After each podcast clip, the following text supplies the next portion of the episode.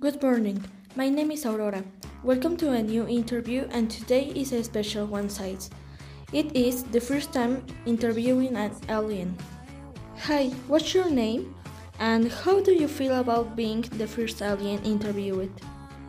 Hello, my name is Jimena and I feel very honored to be here. Thank you so much. Okay, let's get started. Can you speak our language? How did they learn it? If we can, we strangely have the ability to understand any language that exists.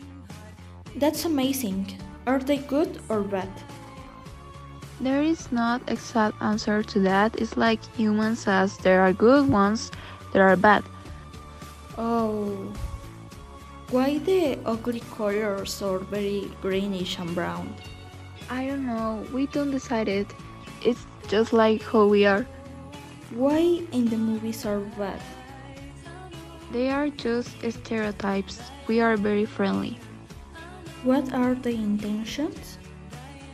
Life, stability, and in harmony with humans. What planet are they from? We really are different. We are all over the galaxy. Do they have feelings? Yes, and I think ours are more intense. They have plants or animals and where they come from. Yes, like here in the human world. How can they survive in their planet? We eat our plants and we don't need water, so if we just eat that. Do you know what is Area 51?